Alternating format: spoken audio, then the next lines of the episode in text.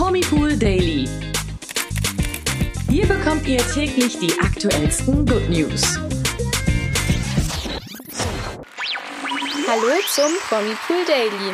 Heute wieder mit mir, Toni. Und mit mir, Imke. Ihr habt ja eigentlich schon in das neue RTL 2 Doku-Format The Kelly Family, die Reise geht weiter reingeschaut, das immer montags um 20.15 Uhr ausgestrahlt wird.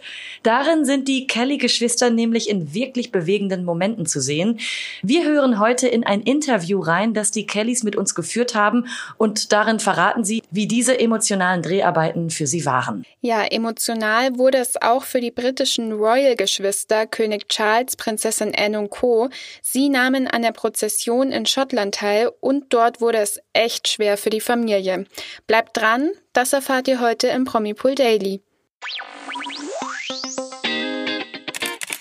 Ja, wir haben es schon angekündigt. Immer montags um 20.15 Uhr auf RTL 2 nimmt die Kelly Family TV-Zuschauer mit in ihre Doku, die den Titel trägt The Kelly Family, die Reise geht weiter.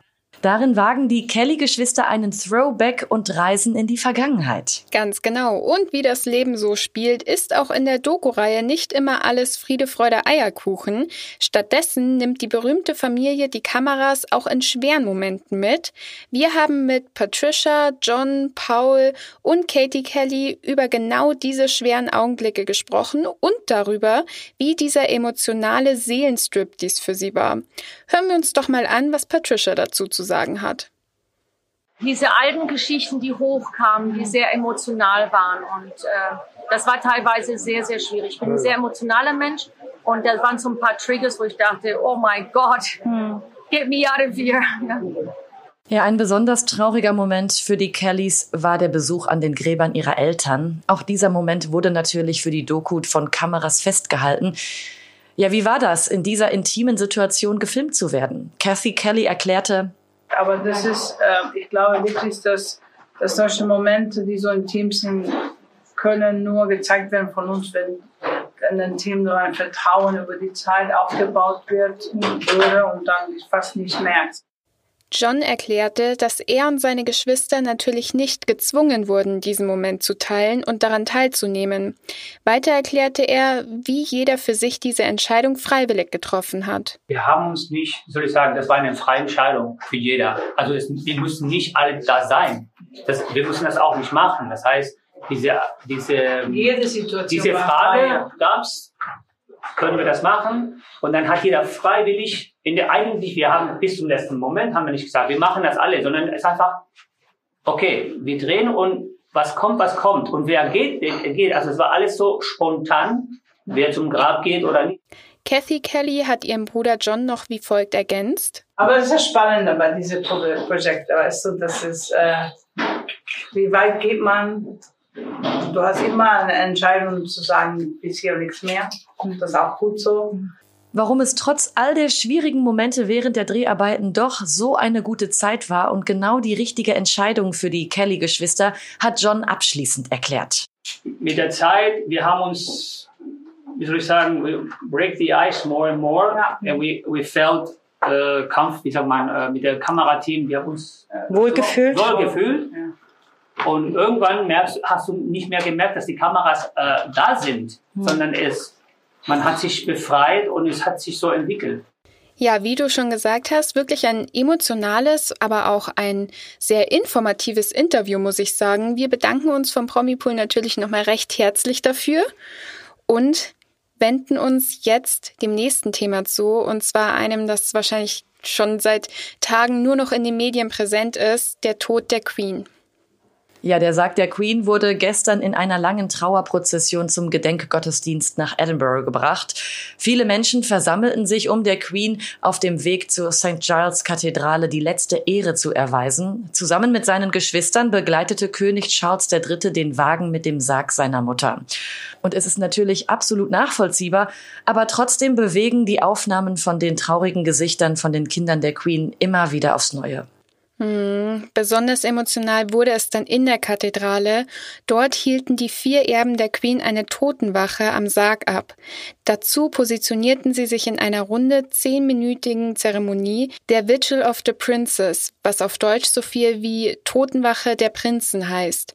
Und eben genau dabei entstanden Aufnahmen, die wirklich ans Herz gehen. Mit gesenktem Kopf verteilten sich die Geschwister an den Seiten des aufgebahrten Sargs, dem sie den Rücken zukehrten. Ja, die Trauer war ihnen wirklich ins Gesicht geschrieben. Und falls ihr die Fotos noch nicht gesehen habt, könnt ihr diese auch wie immer im Artikel zu unserem Thema auf promipool.de finden. Während der Totenwache durften Besucher des Gottesdienstes übrigens an dem Sarg vorbeigehen und sich von der Queen verabschieden. Ja, es ist wirklich ein Ritual, das für Gänsehaut sorgt, kann man nur sagen. Und die Trauer geht ja auch noch weiter. Also am, hm. am Montag findet ja auch die Beerdigung von Queen Elizabeth II. in London statt. Ja, ich glaube, da wird es auch nochmal für die ganze Familie und auch für all, alle Royal-Fans super emotional werden.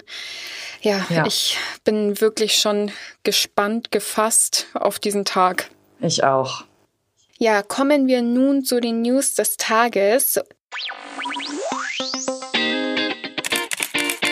Denn die Emmy Awards wurden wieder verliehen. Falls ihr euch nicht die Nacht um die Ohren geschlagen habt, um live die Gewinner zu verfolgen, gar kein Problem. Wir sagen euch mal kurz und knapp, wer zu den Abräumern des Abends gehört. Imke, fang an. Ja, also die Emmys muss ich ja schon mal vorab sagen, ne, finde ich ja auch immer super spannend. Es sind ja eigentlich fast schon die mhm. Oscars für die Serien. Und wer nicht weiß, welche Serie er gucken soll, ähm, der kann sich da eigentlich dann mal die Abräumer der diesjährigen Veranstaltung anschauen und hat dann da einige Empfehlungen, würde ich mal sagen.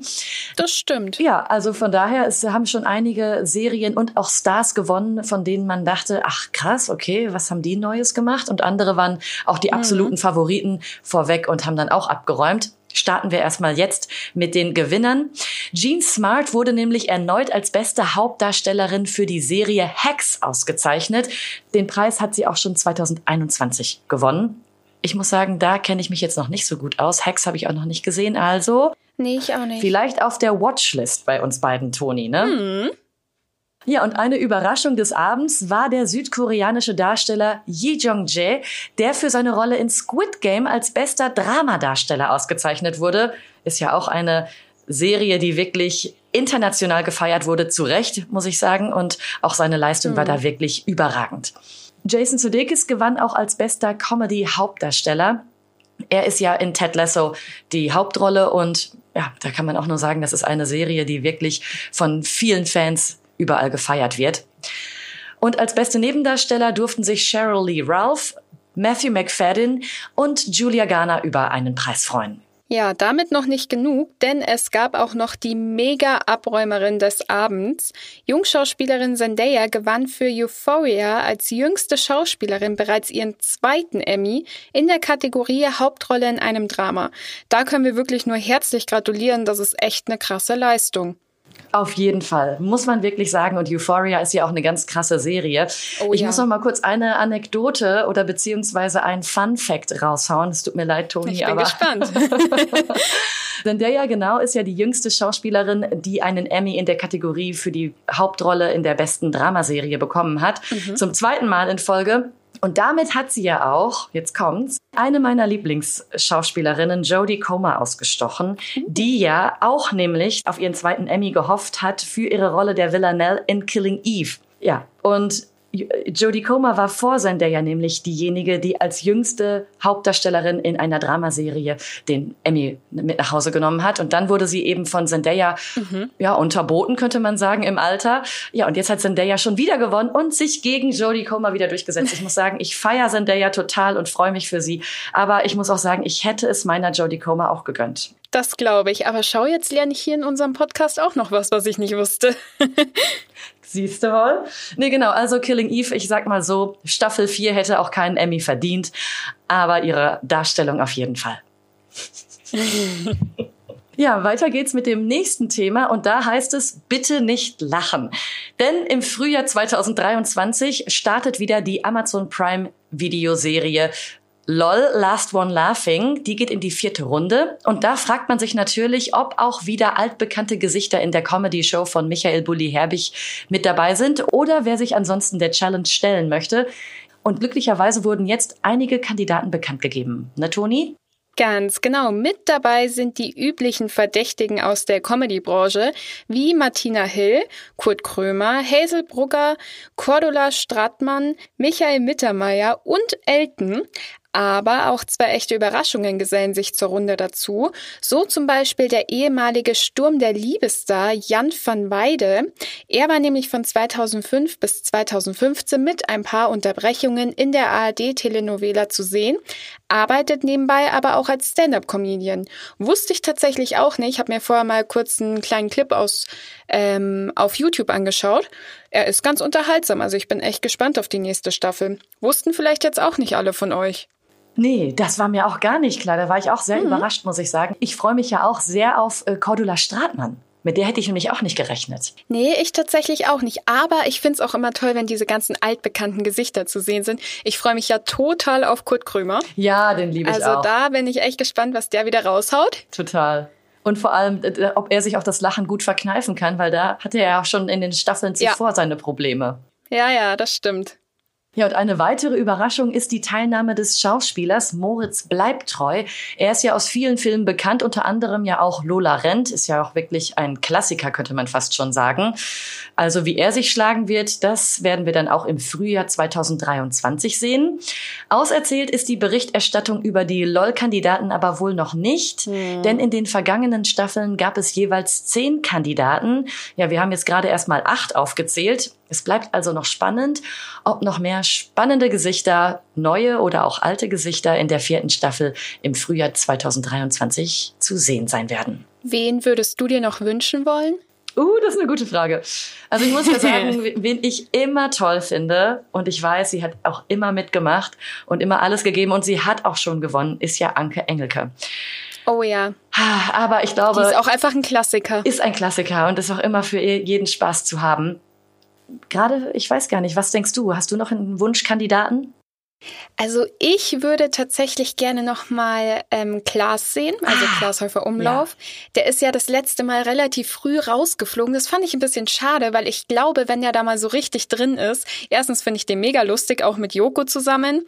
Den würde ich tatsächlich auch gerne mal sehen. Ja, und wen ich ja auch wirklich immer liebe, ist ja ähm, Teddy.